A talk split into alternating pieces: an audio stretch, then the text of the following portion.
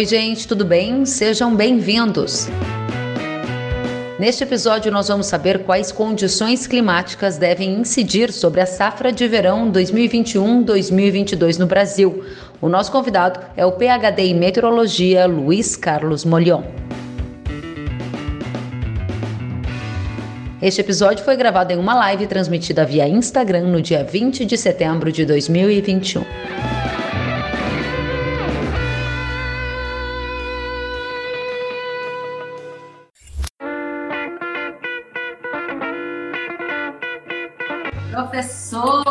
Seja bem-vindo.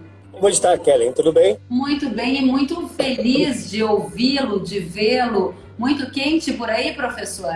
Não, aqui é tranquilo, porque a temperatura aqui em Maceió, próximo da orla, é controlada pelo mar, né? Sim. O vento vem em cima do mar, se ajusta à temperatura do mar e dificilmente a gente tem acima de 30 graus, dificilmente, e abaixo de, de 22, 23, muito difícil acontecer. Que ótimo. Então aqui está sempre bem, Que ótimo. bem regulado. Fico muito feliz e confesso que estou muito realizada em vê-lo aqui conosco. Nós estamos com centenas de pessoas no aguardo da sua mensagem. Ouvi aqui muitos relatos de produtores rurais espalhados por todo o Brasil que estão ao vivo nos acompanhando, dizendo da preocupação com o tempo seco, querendo saber se a umidade vai voltar e a gente quer ouvi-lo. Que podemos esperar do clima para essa nova safra, hein? Muito bem, Kelly. Uma boa noite a todos, né? Ah, me parece, ué, prever clima é, deixa eu deixar bem claro que é missão impossível, porque a atmosfera ela é muito complicada e o nosso clima ele depende de fatores externos, como o sol, por exemplo, né, atividade solar, e depende de fatores internos, como os oceanos. E muitas vezes a gente faz uma previsão a um prazo um pouco mais longo, de repente entra um vulcão em erupção, né, e dependendo da explosividade desse vulcão, se o material atingir a estratosfera, então ele pode mudar o clima também. Então é muito complexo. A gente faz o possível para levar, principalmente ao produtor rural, uma ideia do que seja, né? Eu, em particular, eu não uso os modelos de clima global para previsão. Eu uso um método que eu chamo de similaridade, Uhum. onde olha-se as temperaturas da superfície do Pacífico ou da superfície do Oceano Atlântico, os dois juntos constituem 52% da área do planeta. Né? Só o Pacífico sozinho, 36% é maior do que todos os continentes juntos, que somados dão 29%. O Pacífico é 6% maior. Então, olhando para esse cenário, ver o que aconteceu, ah, por exemplo, no inverno dos Estados Unidos, ou o que está acontecendo agora, que alguns estados do Midwest americano sofreram uma seca logo depois de um inverno um pouco mais longo, né? E certamente ah, eu tinha ouvido uma notícia sua que o Departamento de Agricultura dos Estados Unidos disse que estaria tudo bem, mas tome cuidado que eles mentem muito, viu?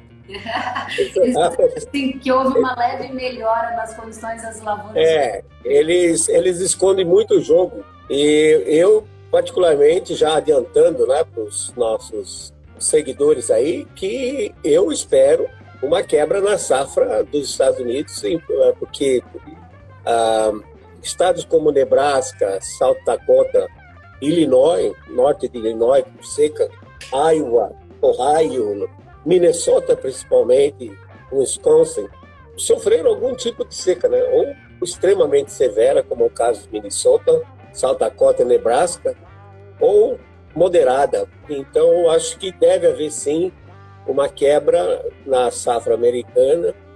Tenho até proposto para o pessoal que para os quais eu faço as conferências ou videoconferência, ou agora estamos voltando às presenciais, né? Tenho dito para eles que se não se puderem segurar, não comercializar a safra de 2022. Essa que vamos plantar agora, é, porque se houver uma pequena quebra no caso dos Estados Unidos, e não é só os Estados Unidos, é o hemisfério norte como um todo. Tem o bloco europeu, tem a China, que é o segundo maior produtor de milho do mundo, né? E se ele puder segurar, que segure, porque provavelmente vamos ter, ainda que pequena, uma quebra na safra americana. E isso, por exemplo, se quebrar 5% lá, nós estamos falando dos Estados Unidos, quebrar 5%, nós estamos falando provavelmente aí em torno de 20 milhões de toneladas de grãos que estariam fora do mercado mundial. Então, muito importante que quem está nos ouvindo, que podendo, segure e não comercialize a safra de 2022.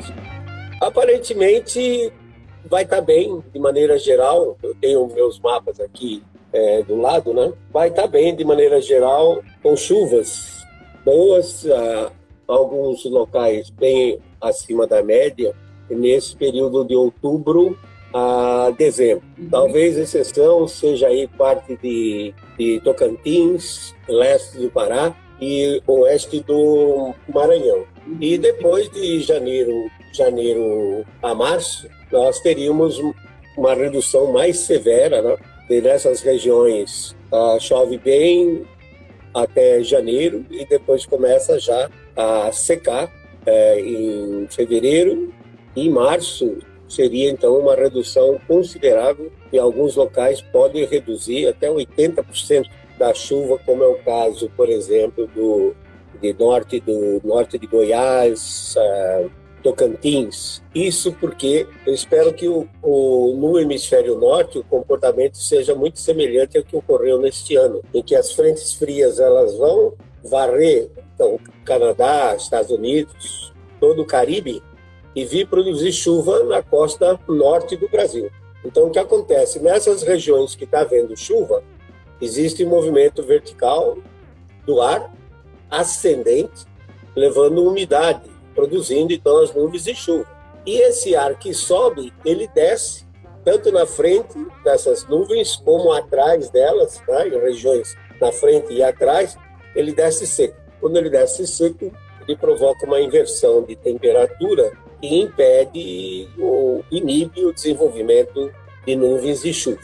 Uhum. Então é muito provável que essas regiões que eu mencionei, no caso já de é, leste do Pará, norte de Goiás, Tocantins e parte oeste do Maranhão, venham a sofrer reduções severas de chuva já em março. Só para a gente organizar as informações para nossa audiência que está muito atenta. O senhor trouxe informações de que acredita numa perda na safra dos Estados Unidos, está mais pessimista em relação ao, é, ou cético em relação aos dados apresentados pelo USDA. Além disso, o senhor disse que de outubro a dezembro devem haver boas chuvas no Brasil, exceto para algumas áreas, como, por exemplo, Tocantins e Maranhão, que começam a ter uma piora e acrescentou que de janeiro a março, algumas áreas ali do Mato Piba e até do norte de Goiás podem ter uma seca bem severa, com uma perda significativa das chuvas. A minha pergunta é: o senhor acredita que isso é fruto de algum fenômeno climático que vai estar ocorrendo? Exemplo, Laninha, El Ninho, para a gente entender esse movimento? O IRI, o Instituto Internacional de Pesquisa Clima e Sociedade, uhum. alojado na Universidade de Colômbia. Uhum. Ele, nesse, nesse meio de, de agosto, né, uhum. eles colocaram uma previsão dizendo que vai, aliás, início de setembro, colocaram uma previsão dizendo que existe 65% de chance, acho que é isso mesmo. Uhum. 63% de chance no início de setembro, 63% de chance de se ter um laninha começando agora já né, em setembro, probabilidade eles colocam. Uhum. E isso ele subiria para 79% de probabilidade de se ter um laninha em dezembro. Eles fazem sempre média móvel de três meses, novembro, dezembro, janeiro, colocando então um laninha. Uhum. Só que a maneira como eles fazem essa previsão, é, eu diria que é bastante criticável tá? porque o que eles fazem, eles usam, por exemplo, 18 modelos dinâmicos, esses que são é, resolvidos supercomputador usando as equações da dinâmica da atmosfera, usam aí oito modelos, por exemplo, uh, estatísticos. Aí eles fazem a previsão com esses modelos, depois fazem uma média dos modelos dinâmicos, fazem uma média dos modelos de estatística e, por fim, faz uma média de tudo. Quer dizer, se os modelos já são ruins, já não acertam, você imagina se a média vai servir para alguma coisa. Então, eu não, não concordo com essa, com essa previsão deles e acho que o Pacífico ele deve continuar ligeiramente frio. Na realidade, ele deve ficar, o Pacífico deve ficar neutro, né? mais ou menos em torno de meio grau, neutro, mas mais para o lado frio, né? torno meio grau abaixo. E ele não vai necessariamente uh, interferir na nossa chuva. Agora, o problema é diferente. Eu resgatei uma pesquisa feita por um russo, Vladimir Van e ele criou, na, na, década de 30, um índice chamado Índice de Circulação Atmosférica, onde ele argumentava que há períodos em que o, o jato polar, a corrente de jato polar, que só foi descoberta durante a Segunda Guerra, ela ficava, fica muito intensa e isola, na maior parte do tempo, o ar polar preso na região polar, enquanto o ar tropical vai se aquecer. Então, essa corrente de jato é uma corrente muito forte, ventos superiores a 200 km por hora, e com o centro dela localizado aí em torno de 8 a 10 quilômetros, mas ela se estende a sua interferência até a baixa troposfera. E quando vai aumentando a diferença, nós chamamos tecnicamente de gradiente de temperatura, entre a região equatorial, que vai subindo, e a região polar, que vai perdendo, vai esfriando cada vez mais devido à perda de radiação infravermelha emitida para o espaço. Vai chegar num ponto que a diferença é tão grande que esse jato quebra. E ele quebra e ele forma ondas grandes, é tecnicamente chamadas de ondas de Rossby, e são quatro a cinco ondas dessa em volta do mundo, sendo que na parte do cavado da onda está entrando ar polar.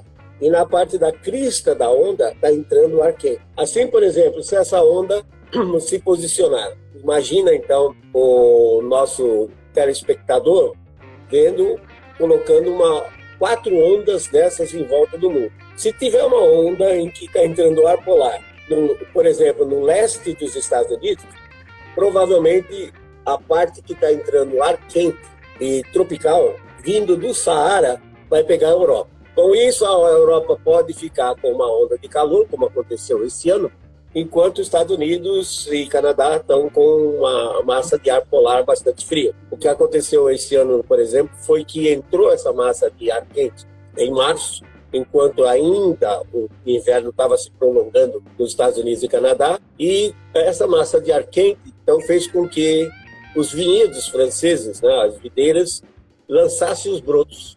Opa, primavera, chegou temperatura quente, vamos lá. Logo depois, como essas ondas vão fazendo uma precessão lenta de oeste para leste, pegou o ar frio. Aí matou, uhum. da ordem de 40% do, dos brotos das videiras francesas, um prejuízo estimado só aí, nesse caso do vinho, em 2 bilhões de euros. 2 bilhões de euros. Então, acho que vai acontecer a mesma coisa. Afeta os Estados Unidos, depois lentamente vai para a Europa e depois vai para a China. Né? Lembrar que, como eu disse, a China é o segundo maior produtor de, de grãos. E pelo fato do Pacífico, então, ficar frio, uh, ligeiramente mais frio, isso é parte da circulação.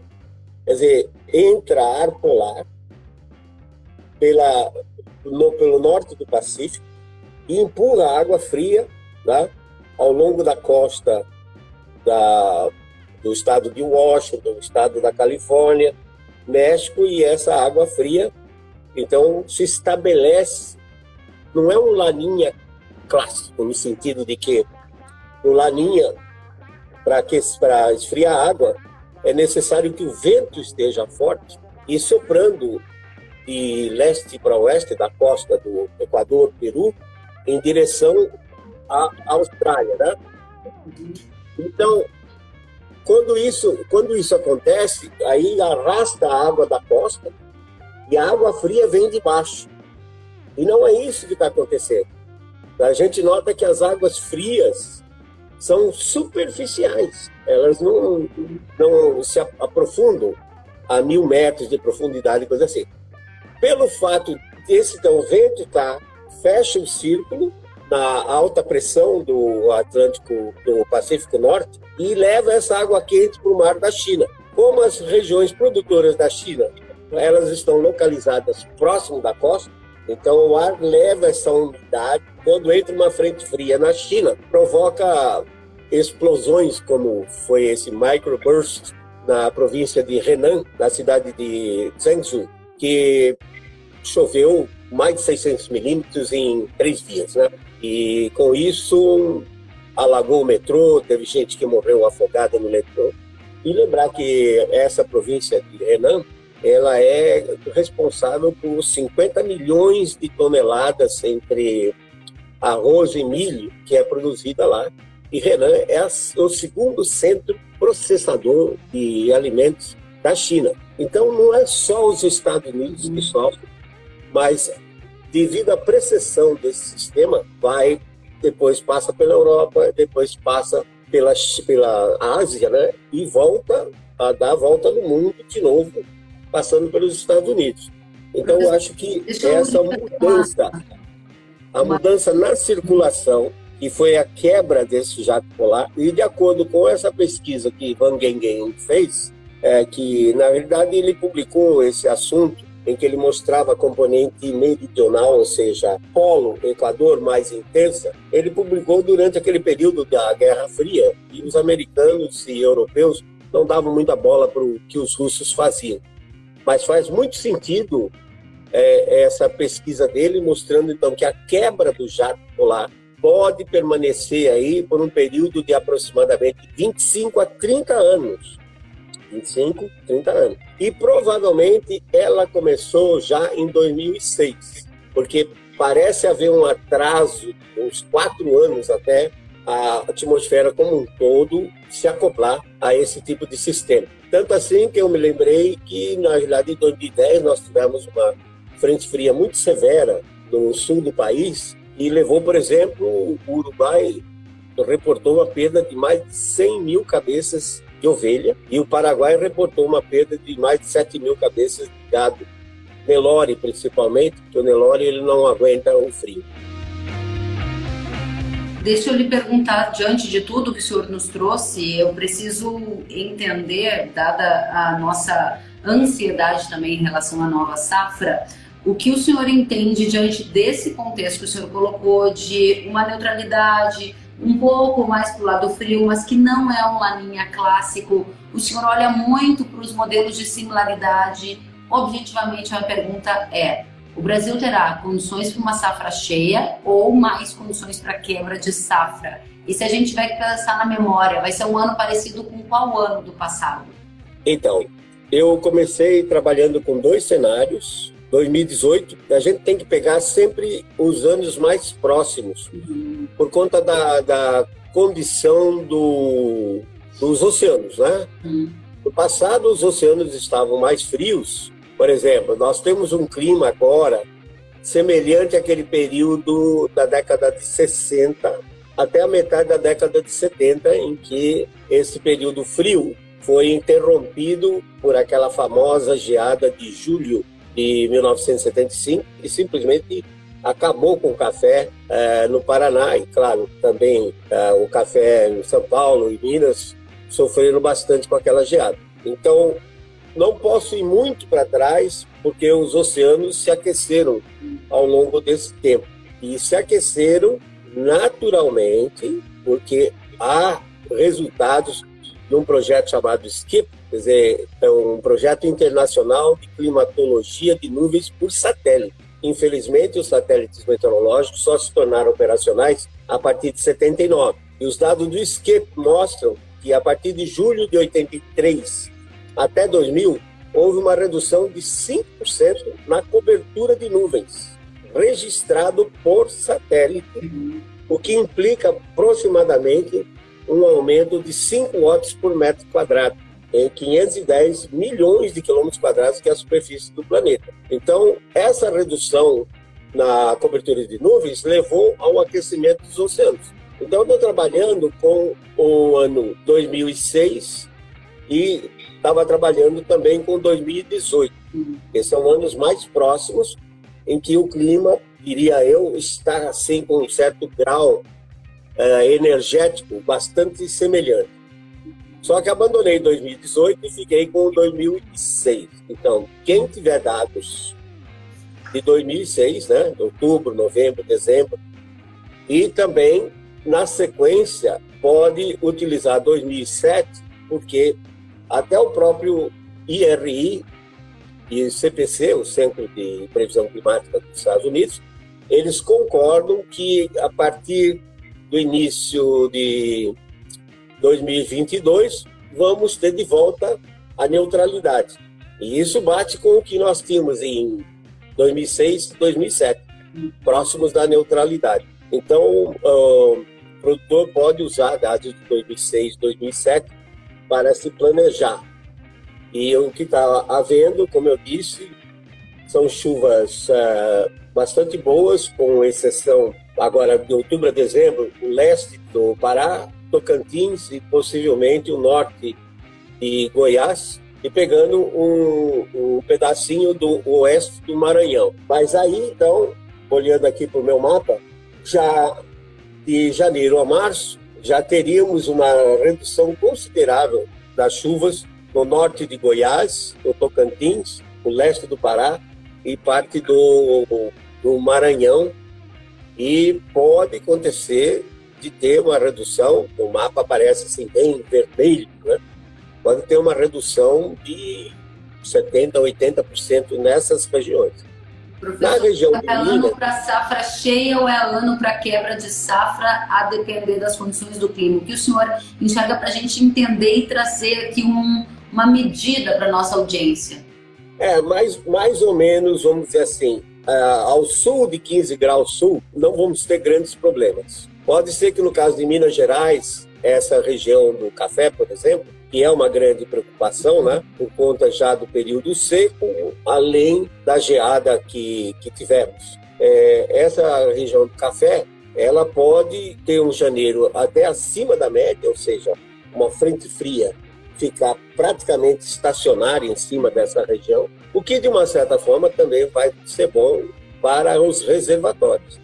Uhum. Eu vou comentar um problema sério que eu vejo para esses próximos 10, 15 anos, que é o problema da hidroeletricidade. Uhum. Então, Kellen, nós temos que alertar os nossos administradores para esse aspecto que ninguém está levando em consideração. Então, mais ou menos a partir de 15 graus sul para baixo, Acho que não vai ter grandes problemas, com exceção dessa região de Minas, que pode chover bem em janeiro e já começar a ficar um pouco mais seco. Chover um pouco abaixo da média em fevereiro e bem abaixo da média, possivelmente uns 40% a 60% abaixo da média, dependendo da região, mais ao norte, mais seco e que mais ao sul, já em março. Então, nós teríamos uma estação seca, é, que normalmente era de abril a setembro, um pouco mais alongada, começando já possivelmente a partir da metade de março.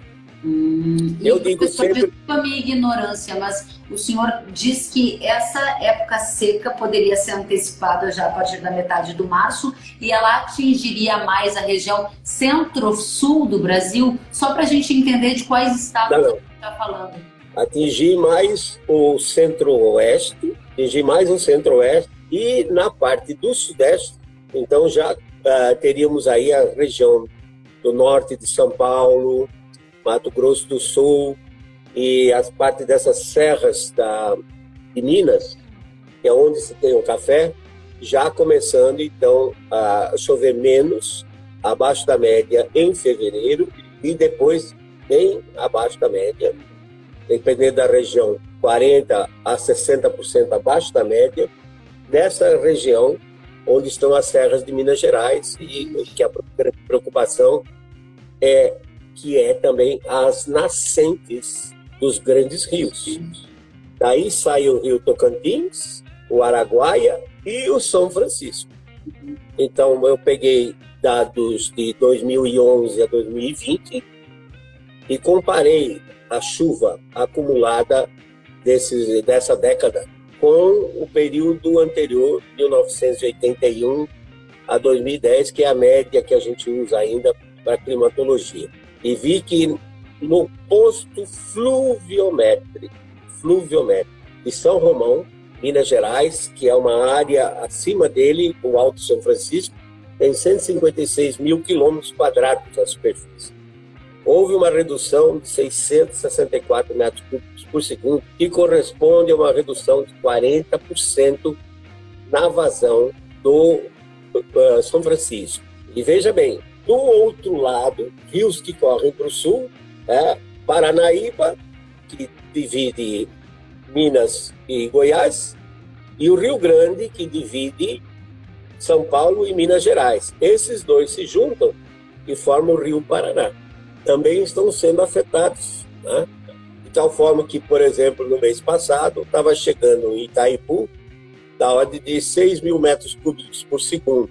Itaipu tem 20 turbinas de 700 megawatts cada uma, e cada turbina daquela precisa literalmente 700 metros cúbicos por segundo para rodar. Então, chegando pouca água, vai rodar o quê? Oito, nove turbinas. Tá? E metade disso é do Paraguai, porque é uma binacional. Então, nós vamos ter problemas sérios, porque se essa ideia do Van Gengen realmente é, que faz sentido, então ela se prolongaria provavelmente até o ano 2030, 2035. Então nós estamos falando uma década inteira, 2021 a 2030 pelo menos, é, de chuvas abaixo da média 1981 a 2010. Muito importante que essa década, esse período, foi um, um período muito chuvoso, de maneira geral. O pessoal se acostumou com a chuva e agora pode voltar a um período em que haja uma redução 10 a 20%, vai dependendo da localidade. No leste, mas não confundir, não confundir essa tendência do clima para os próximos 10 a 15 anos de o clima ficar um pouco mais frio, globalmente falando, porque aí vai haver uma mistura do ar polar com o ar tropical e acontecer um ligeiro resfriamento, como aconteceu naquele período 1946 a 1975, em que nos Estados Unidos você pode ver revistas, a capa da revista Time, por exemplo, em 73, eu digo porque eu estava lá fazendo meu doutorado nessa época, 73, 77, The Big Freeze, né? o grande congelamento, era anunciado naquele período pelo fato de as massas de ar polar frequentemente irem ano após ano. Eu mesmo cheguei no inverno de 72 a 73 a pegar 35 graus abaixo de zero. Então, eu digo, uma das poucas vantagens de você ser velho é isso, é que você já viu isso acontecer, né? Já viu acontecer.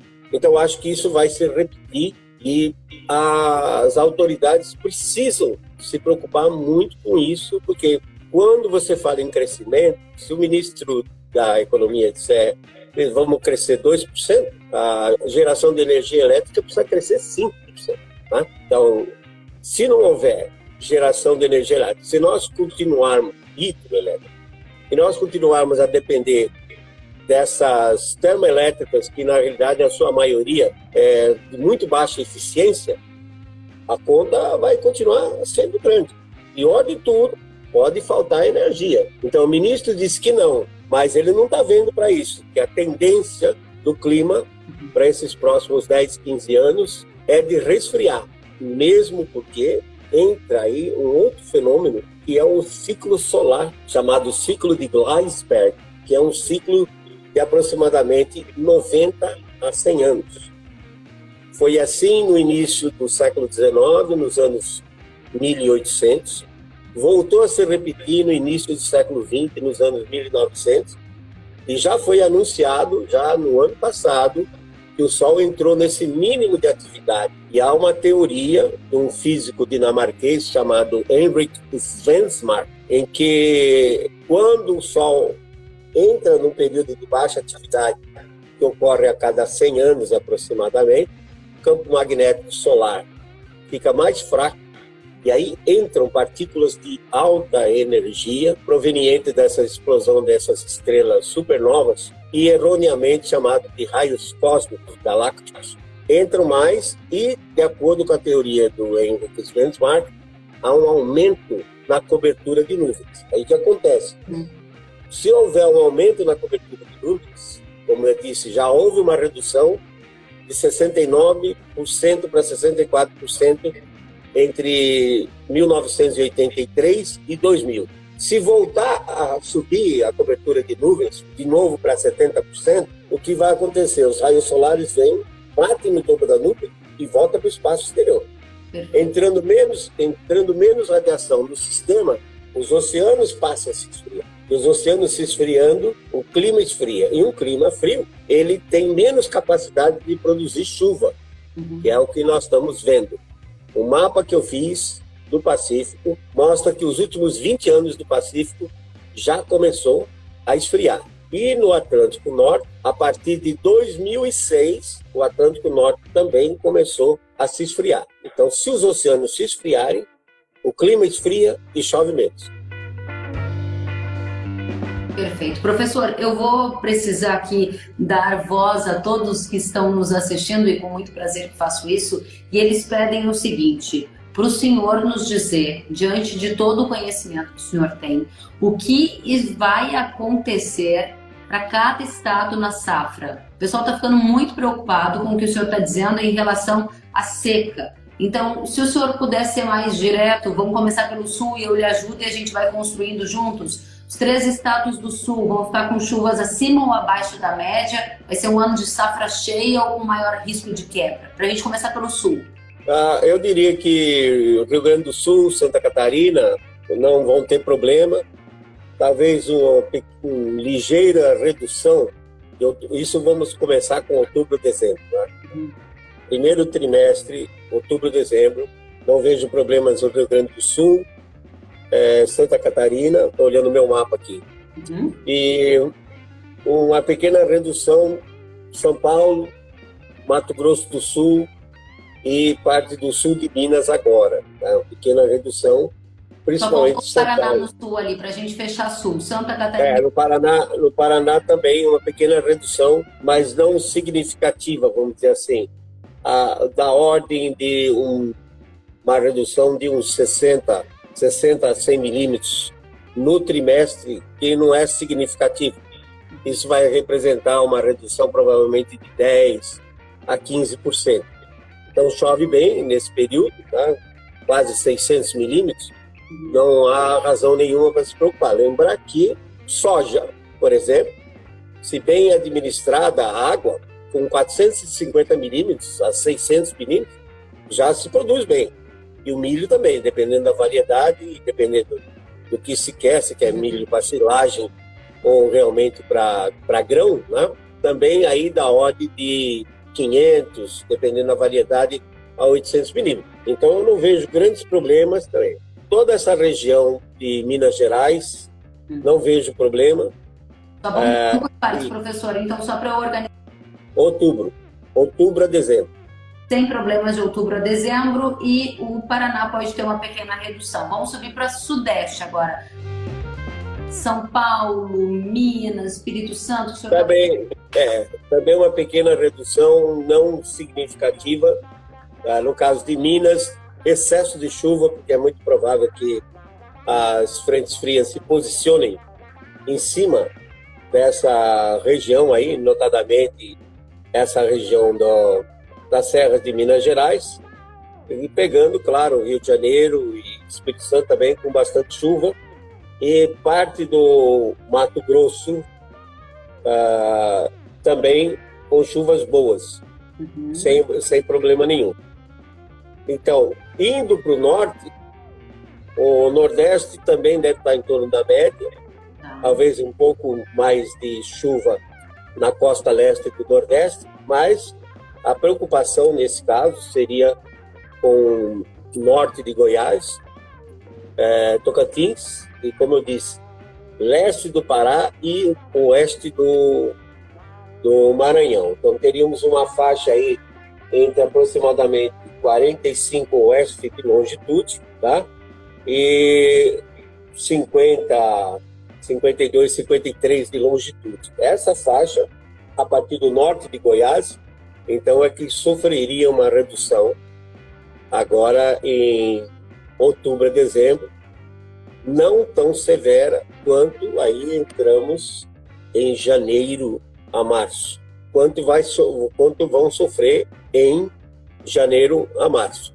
Professor, o que você está dizendo é que há um risco de quebra de safra para as regiões prioritariamente do Mato Piba e parte do centro-oeste, pegando aí o norte de Goiás? É, na realidade, uh, o oeste da Bahia talvez não sofra tanto assim, mas mais a parte do outro lado da, do divisor de água de São Francisco, mais a parte do Tocantins, do rio Tocantins, né, da bacia do Tocantins, que pode sofrer uma redução de chuva que pode ser severa em alguns lugares, como eu disse, de até 60% a 80% de redução, quer dizer, chover só 20% a 40% do total em março, enquanto o sul não vai ter problema, sul e sudeste não vão ter problemas. E o mas, de novo... região de Mato Grosso, Mato Grosso do Sul, o senhor falou do norte de Goiás, mas e os outros estados, como ficam? Eu não vejo, não vejo grandes problemas não para nem para Mato Grosso, na maior parte do, do Mato Grosso não vejo grandes problemas. Tem regiões aí, o oeste do Mato Grosso, por exemplo, pegando inclusive uma parte da Bolívia, que pode sofrer uma redução aí de é, 100, 120 milímetros no trimestre como um todo. Mas se eu pegar o trimestre dessas regiões, chove 800 milímetros. Então, se reduzir 10, 15%, não vai ser tão crítico assim. O ponto importante é que mostra, mostra que a, a parte mais ao leste né, do, do meridiano aí de 55 oeste ficaria com um março já seco, implicando que pode parar de chover aí no início de março e já a partir daí não chover mais até setembro. Né? Para essas regiões. Por partes, que daí o senhor está trazendo muito conteúdo de alta qualidade. A nossa audiência que está gostando muito, mas tem muita gente também pedindo mais detalhes. Eu tô, estou explicando exatamente por que que eu acho que a tendência do clima para esses próximos 10, 15 anos, que é isso que me preocupa, vai ser semelhante à década passada, 2011 a 2020, uhum. e obviamente semelhante àquele período de da década de 60, em que o Pacífico permaneceu neutro quase durante o tempo todo, talvez dois anos ou três em dez anos é que ele tenha ficado um pouco mais ativo. Mas uma coisa muito importante para os seus telespectadores, seus seguidores, é que se começar a surgir na imprensa essa informação do IRI eles geraram agora no início de setembro, que vamos ter um novo Laninha, não acredita, não acredita. Eu acho que a mudança na circulação, da, principalmente no hemisfério norte, que é mais sensível, porque os continentes, 40% de continentes contra 60% de oceanos no hemisfério norte, eles estão localizados mais fora da região tropical. E a parte continental, ela responde muito rapidamente a mudanças de energia, calor, do que o oceano. Nós temos no hemisfério sul, nós temos 81% de oceanos. E os nossos continentes estão mais, na sua maior parte, na sua maior fração, estão mais na região tropical. Tem a América do Sul, que termina numa cunha, né? tem um pouco da África do Sul, do sul da África, e parte da, da Austrália. Mas no hemisfério norte, a massa continental é exatamente fora da região tropical e é essa que vai sentir mais essa mudança de clima. Já está sentindo, né? Nós temos visto, nós temos visto periodicamente nos Estados Unidos e Europa os invernos serem mais uh, rigorosos. A gente não sofre muito. Uh, eu acho que é uma grande oportunidade para o produtor brasileiro para ele perceber que vai ser uma frequência maior de pequenas quebras, principalmente nos Estados Unidos e China, tá? Não é nada, não é nada, mas estamos falando de se quebrar 5%, são 20 milhões de toneladas que estão fora. Então, o nosso produtor tem que aproveitar esse período agora, esses próximos 10, 15 anos. Vai chover menos? Vai. Mas chove o suficiente, por exemplo, uma região da Serra de Minas Gerais, tem aí 1.400, 1.500 milímetros. Se reduzir 150, 200 milímetros, ainda vai ter 1.200, 1.300 milímetros, que é muita água. Tem que lembrar os seguidores que cada milímetro coletado num metro quadrado é um litro de água. Uhum. Assim, um milímetro de chuva num hectare são 10 mil litros de água. Uhum. Né? Então, chovendo 1.200 milímetros é muita água, muita água. Agora, o que temos que fazer é coletar essa água, não deixar essa água ir embora. Tá? E a preocupação, como eu falei antes, é o problema é da energia.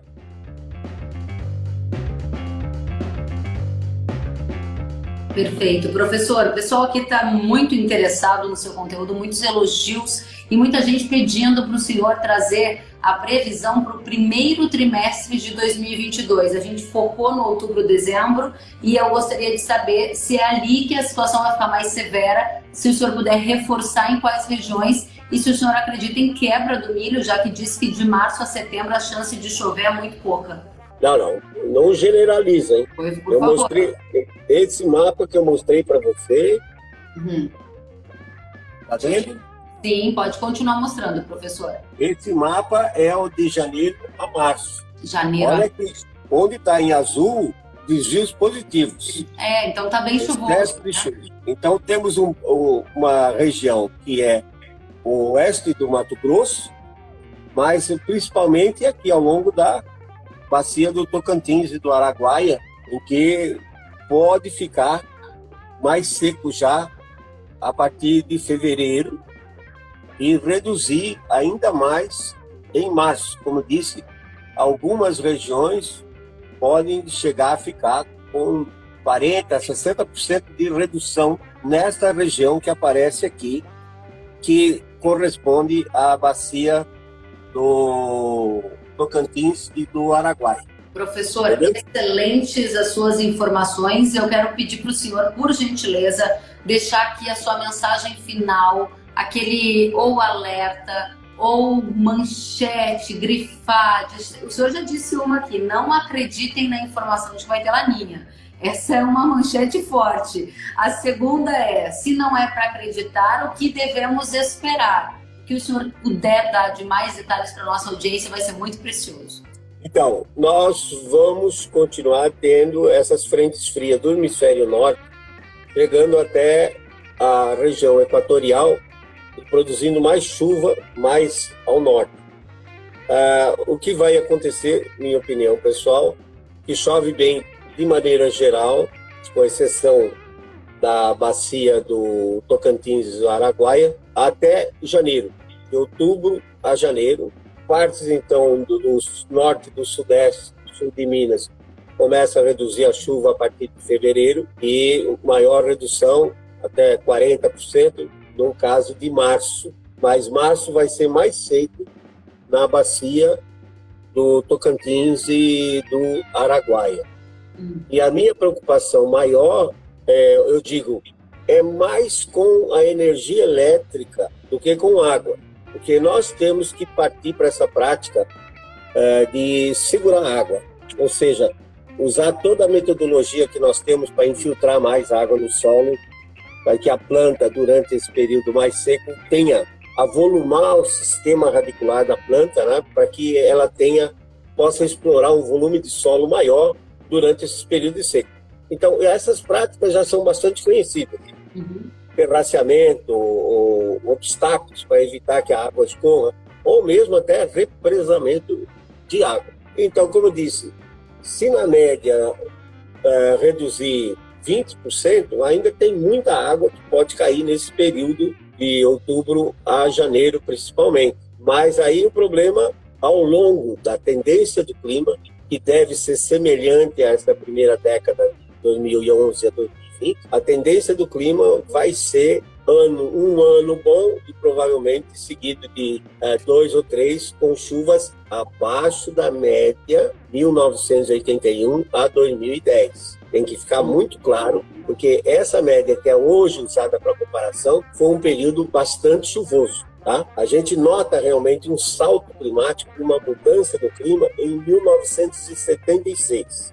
Agora, outra mudança, provavelmente em 2005, 2006, está havendo maior mistura de ar polar com ar tropical. Isso vai levar a um ligeiro resfriamento global, não aquecimento, resfriamento, e uma atmosfera mais fria produz menos chuva. Então, por isso, a minha preocupação principalmente na Serra de Minas Gerais, de reduzir a chuva e como essas serras abastecem os grandes rios, você vê, só no, no, no São Francisco, nós temos 11 mil megawatts de potência instalada. E no Complexo Sudeste são 46 mil megawatts, dos quais são 14 mil só em Itaipu, instalados. Então, se houver redução nesses rios, Rio Grande, Paranaíba formando o Paraná. Rio São Francisco, Rio Tocantins, que não tem muitos aproveitamentos hidrelétricos, mas o São Francisco tem. Então nós vamos ter uma redução uh, da vazão desses rios e, consequentemente, vamos entrar sempre na bandeira vermelha, que aliás já estou cheio de bandeira vermelha ao longo desses últimos 20 anos, entendeu?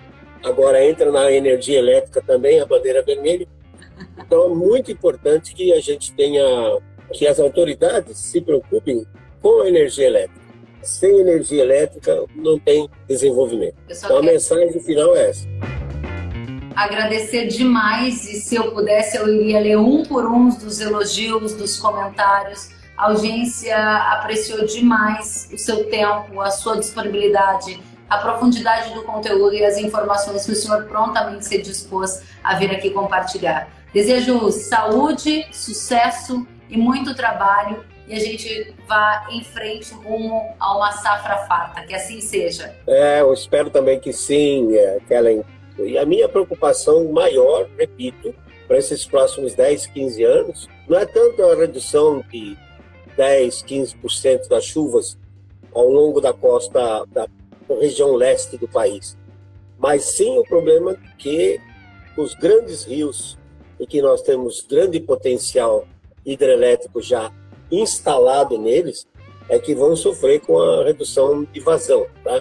Então, para cada 700 metros cúbicos por segundo que reduza, a Itaipu deixa de operar uma das turbinas. Né? Então, é, é muito complicado e eu, sinceramente, quem puder influenciar nisso, quem tiver acesso, parlamentares, políticos, senadores, mesmo a ministra, que leve essa mensagem, porque que ela tem um detalhe. Se não acontecer nada disso que eu estou sentindo, né? E vai acontecer a intuição, comparando com o período passado da década de 60 até metade da década de 75, se não acontecer, ninguém perde nada. Uhum, uhum, uhum. Mas, se não tomarem providência e acontecer, aí o desastre vai ser muito grande. Tá? Então, quem está nos ouvindo, tenha, sabe eu, algum tipo de, de acesso que leve essa mensagem que a grande preocupação é energia elétrica. Se nós tivermos energia elétrica barata, Kelly,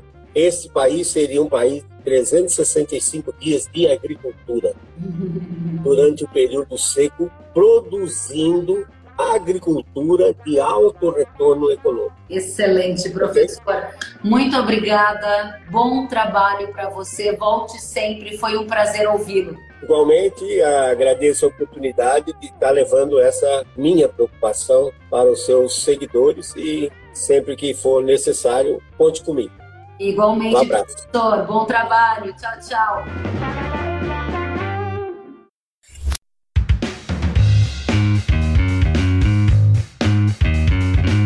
Que bom que você gostou da entrevista e ouviu todo o conteúdo. Se quiser acompanhar as atualizações, siga kellen.severo no Instagram.